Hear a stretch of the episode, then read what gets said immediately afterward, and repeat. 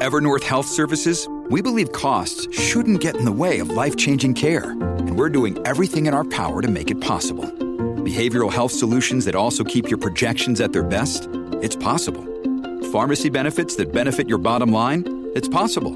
Complex specialty care that cares about your ROI? It's possible. Because we're already doing it. All while saving businesses billions. That's Wonder made possible. Learn more at evernorth.com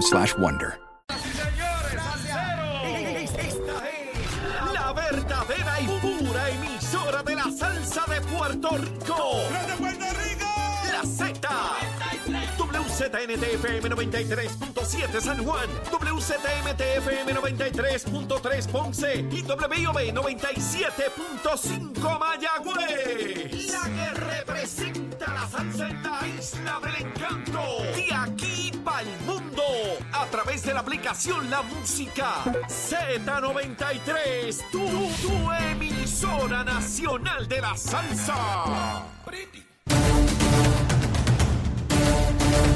Buenos días Puerto Rico, buenos días América, comienza Nación Z Nacional, hoy miércoles 16 de noviembre del año 2022, soy Leito Díaz, mire estoy vivo, contento a mitad de semana mi hermano, mucha noticia, mucho cañaveral que quemar mi hermano, y de inmediato a los titulares con Emanuel Pacheco.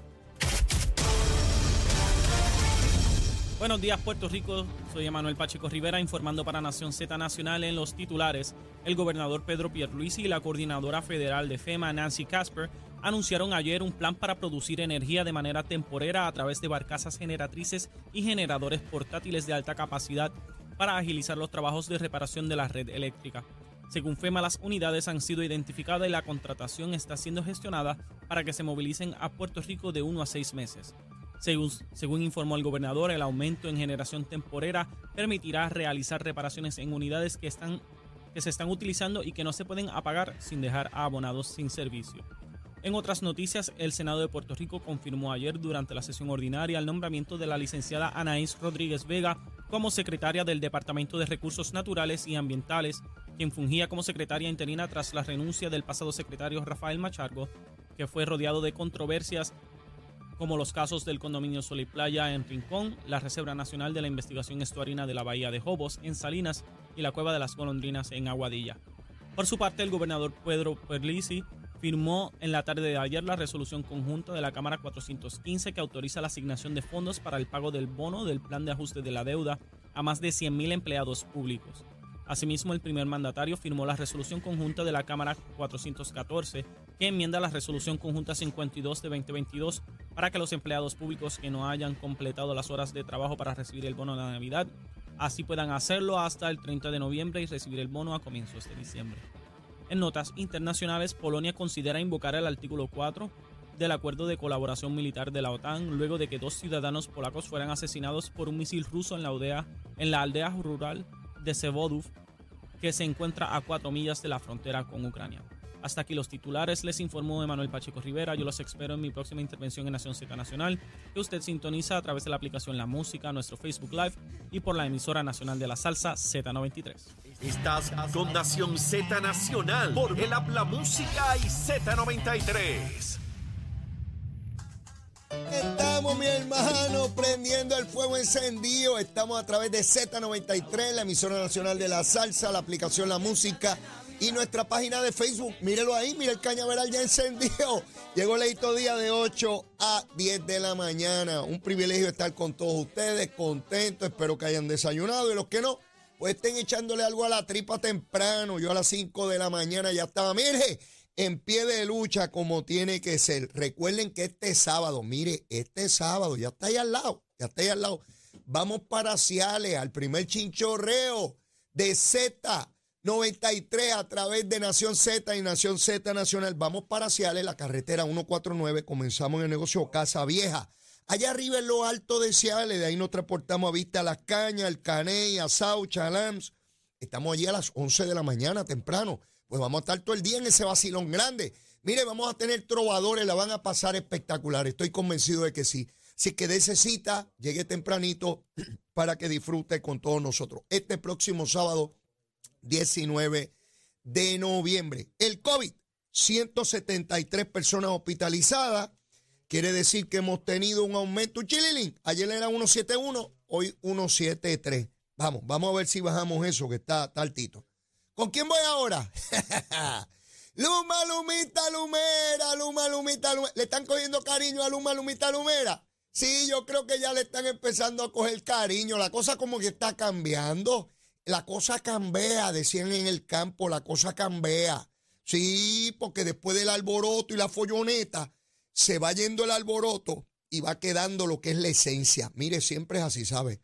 He vivido lo suficiente como para haberlo visto, no una, dos, sino en decenas de ocasiones. Mire, a las 5 de la mañana, recuerden que hay un millón y medio casi de abonados de energía eléctrica y de Luma.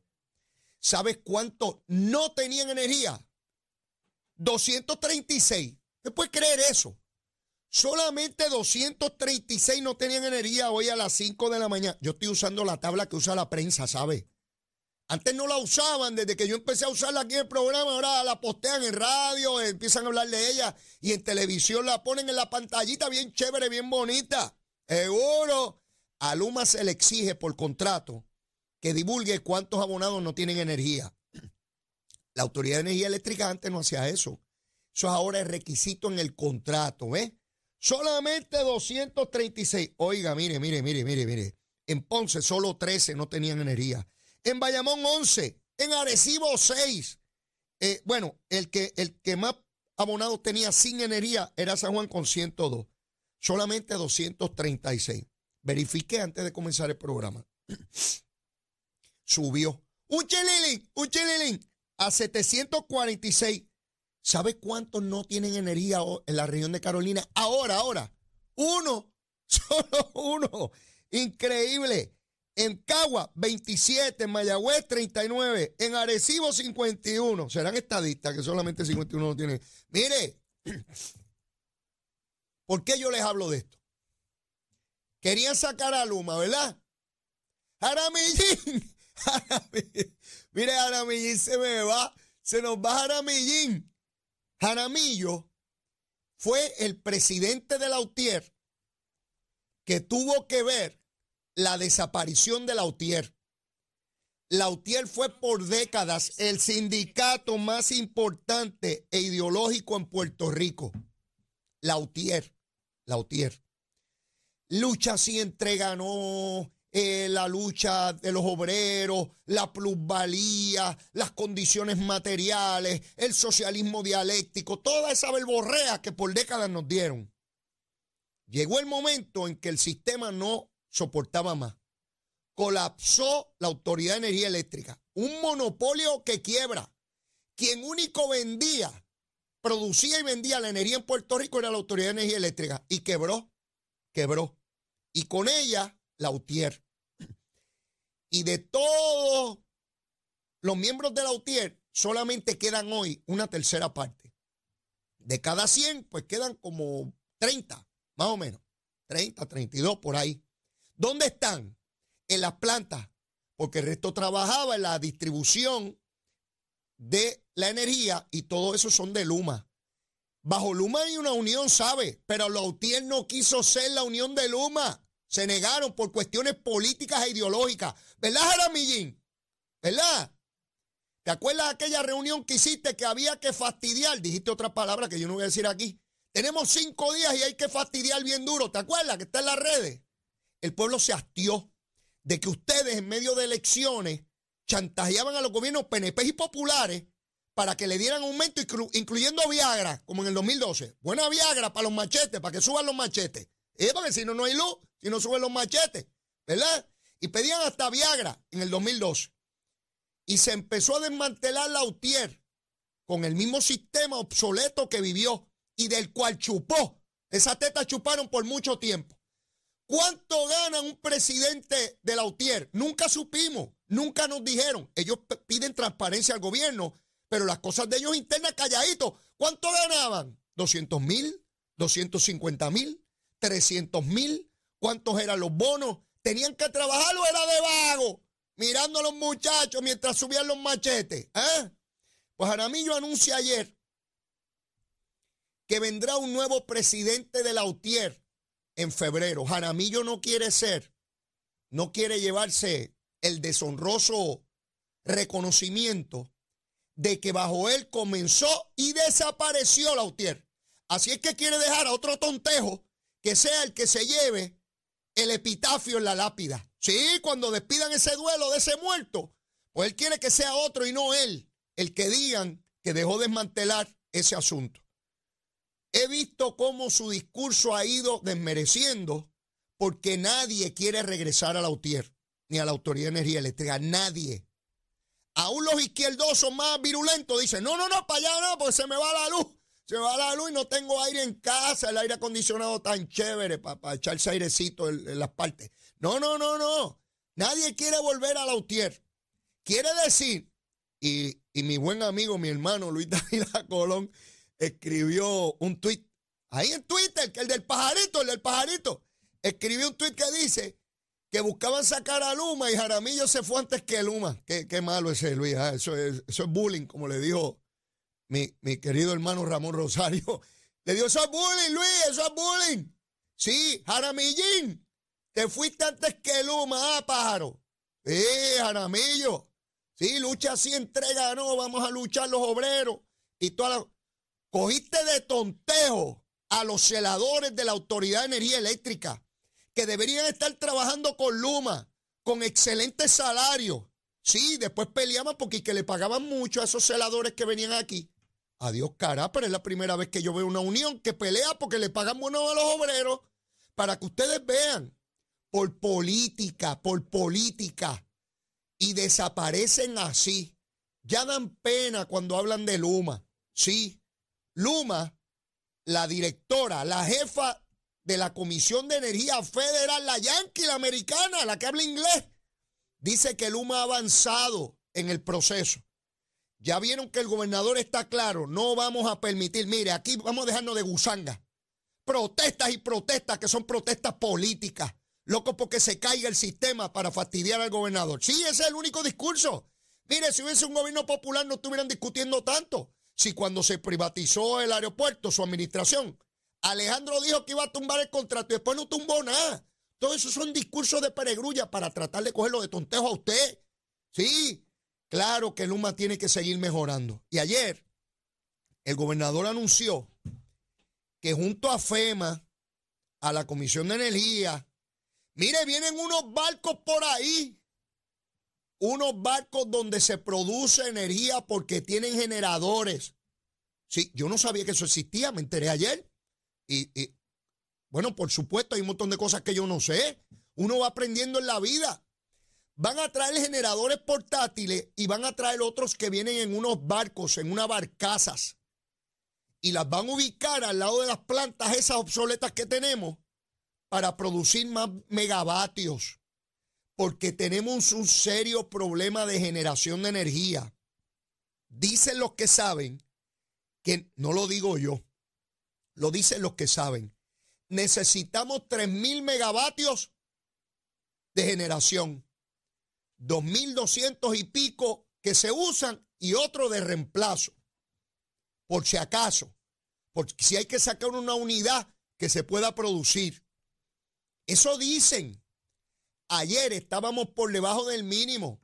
Solamente 2.129 se estaban produciendo. Eso no es problema ni asunto de Luma. Luma no es la que produce energía, es la autoridad de energía eléctrica con las plantas obsoletas que tenemos. Mire, esto es un problema serio. Esto no es problema de Luis Raúl, que es medio bruto y está hablando tonterías para buscar prensa. No tiene capacidad de nada durante los 20 años que lleva metido en la legislatura y le han dado primeras planes y promoción en cantidad. Cuando esto es un asunto serio, FEMA, FEMA, no el gobierno de Pierluisi, FEMA, la Comisión de Energía y todo el instrumento federal que tiene que ver con esto reconoce que hay un grave problema de generación de energía en Puerto Rico. Y el gobernador les pidió que instrumentaran un mecanismo para poder producir energía, por lo menos en una etapa de transición de un año a dos, en lo que se pueden reconstruir y arreglar las plantas porque no podemos sacar ninguna planta de producción porque nos quedamos sin suficiente energía y esas plantas necesitan mantenimiento y usted no puede darle mantenimiento. ¿Verdad que usted no le cambie el aceite al motor al carro con el motor prendido? ¿Verdad que no? ¿Verdad que hay que apagarlo? Pues lo mismo hay que hacer con las plantas para poderlas arreglar. Usted tiene que apagarlas para poder cambiarle la turbina, para poder limpiar los filtros, lo que sea, lo que sea. No hay que ser un experto ni muy brillante, no hay que ir a Harvard para entender eso. Sentido común de cómo operan los asuntos. Pues ayer el gobernador anuncia que ya dentro de unos meses vamos a tener aquí esas barcazas para producir energía, vamos a tener más generadores portátiles para poder entrar en un proceso planificado de reconstrucción de las plantas que tenemos hoy en día. Eso no tiene que ver con Luma. Luma tiene que ver con los cables. Cuando se cae el poste, el cable, lo que pasó el otro día, ¿entiendes? Que un cable que viene desde Buena Bayamón tuvo un problema y ahí hubo un corte. ¿Ve? En el camino, Jaramillo y su querida Unión se van. Jaramillo, te fuiste antes que Luma, papito. Te fuiste antes que Luma. Lucha así, entréganos. Eran más y no tenían miedo. Y mira dónde van. Nos tenemos que mover hacia el futuro. Eso siempre conlleva sacrificio y esfuerzo. Porque hay unos sectores en Puerto Rico que se dedican a desestabilizar. Lo hemos hablado mil veces. Mil veces en Puerto Rico. Y nosotros tenemos que atender esto de manera inmediata. Mire, me queda mucho cañaveral por quemar, pero ya mismito regreso porque me quedan aquí unos temas muy importantes. Vengo con el fuego encendido, como dicen allá en el barrio, llévatela, chero. Buenos días Puerto Rico, soy Emanuel Pacheco Rivera con la información sobre el tránsito. Ya ha comenzado a reducir el tapón en algunas de las carreteras principales del área metropolitana. La autopista José de Diego se mantiene ligeramente congestionada entre Vega Alta y Dorado y desde Toa Baja hasta el área de Atorrey en la salida del Expreso Las Américas. Igualmente la carretera número 2 en el cruce de la Virgencita y Candelaria en Toa Baja y más adelante entre Santa Rosa y Caparra. Tramos de la PR5, la 167 y la 199 en Bayamón, la avenida Lomas Verdes entre la American Military Academy y la avenida Ramírez de Arellano, la 165 entre Cataño y Guaynabo en la intersección con la PR22, el expreso Valdoriotti de Castro desde la confluencia con la ruta 66 hasta el área del aeropuerto y más adelante cerca de la entrada al túnel Minillas en Santurce, el ramal 8 y la avenida 65 de Infantería en Carolina, el expreso de Trujillo Alto en dirección a Río Piedras, la 176, la 177 y la 199 en Cupey, la autopista Luisa Ferré entre Montelledra y la zona de Centro Médico en Río Piedras y más al sur en Caguas, y la 30 desde la colindancia desde Juncos y Gurabo hasta la intersección con la 52 y la número 1. Además, un accidente en la altura de la, del Señorial Plaza mantiene ataponada la autopista Luisa Ferré en dirección a San Juan. Ahora pasamos con la información del tiempo. El Servicio Nacional de Meteorología pronostica para hoy temperaturas variando desde los mediados 70 grados hasta los altos 80 en, los, en la zona metropolitana con vientos del noreste de hasta 4 millas por hora y una probabilidad de lluvia que ronda entre el 3%. En el interior de la isla se esperan temperaturas, temperaturas desde los altos 60 grados hasta los bajos 80, con vientos del este de hasta 7 millas por hora y un 3% de probabilidad de lluvia. En el sur las temperaturas máximas estarán alrededor de los 90 grados. Durante la tarde se esperan aguaceros dispersos y tronadas aisladas al oeste y suroeste de la isla. El mar estará picado con oleaje entre 4 a 6 pies a través de las aguas del Mar Caribe, por lo que se recomienda precaución a los operadores de embarcaciones pequeñas. Para los bañistas existe un riesgo moderado de corrientes marinas para las costas del norte y este de Puerto Rico, Culebra y Vieques. Hasta aquí el tiempo, les informó Manuel Pacheco Rivera. Yo les espero en mi próxima intervención en Nación Z Nacional con el licenciado Leo Díaz, que usted sintoniza a través de la aplicación La Música, nuestro Facebook Live y por la emisora nacional de la salsa Z93.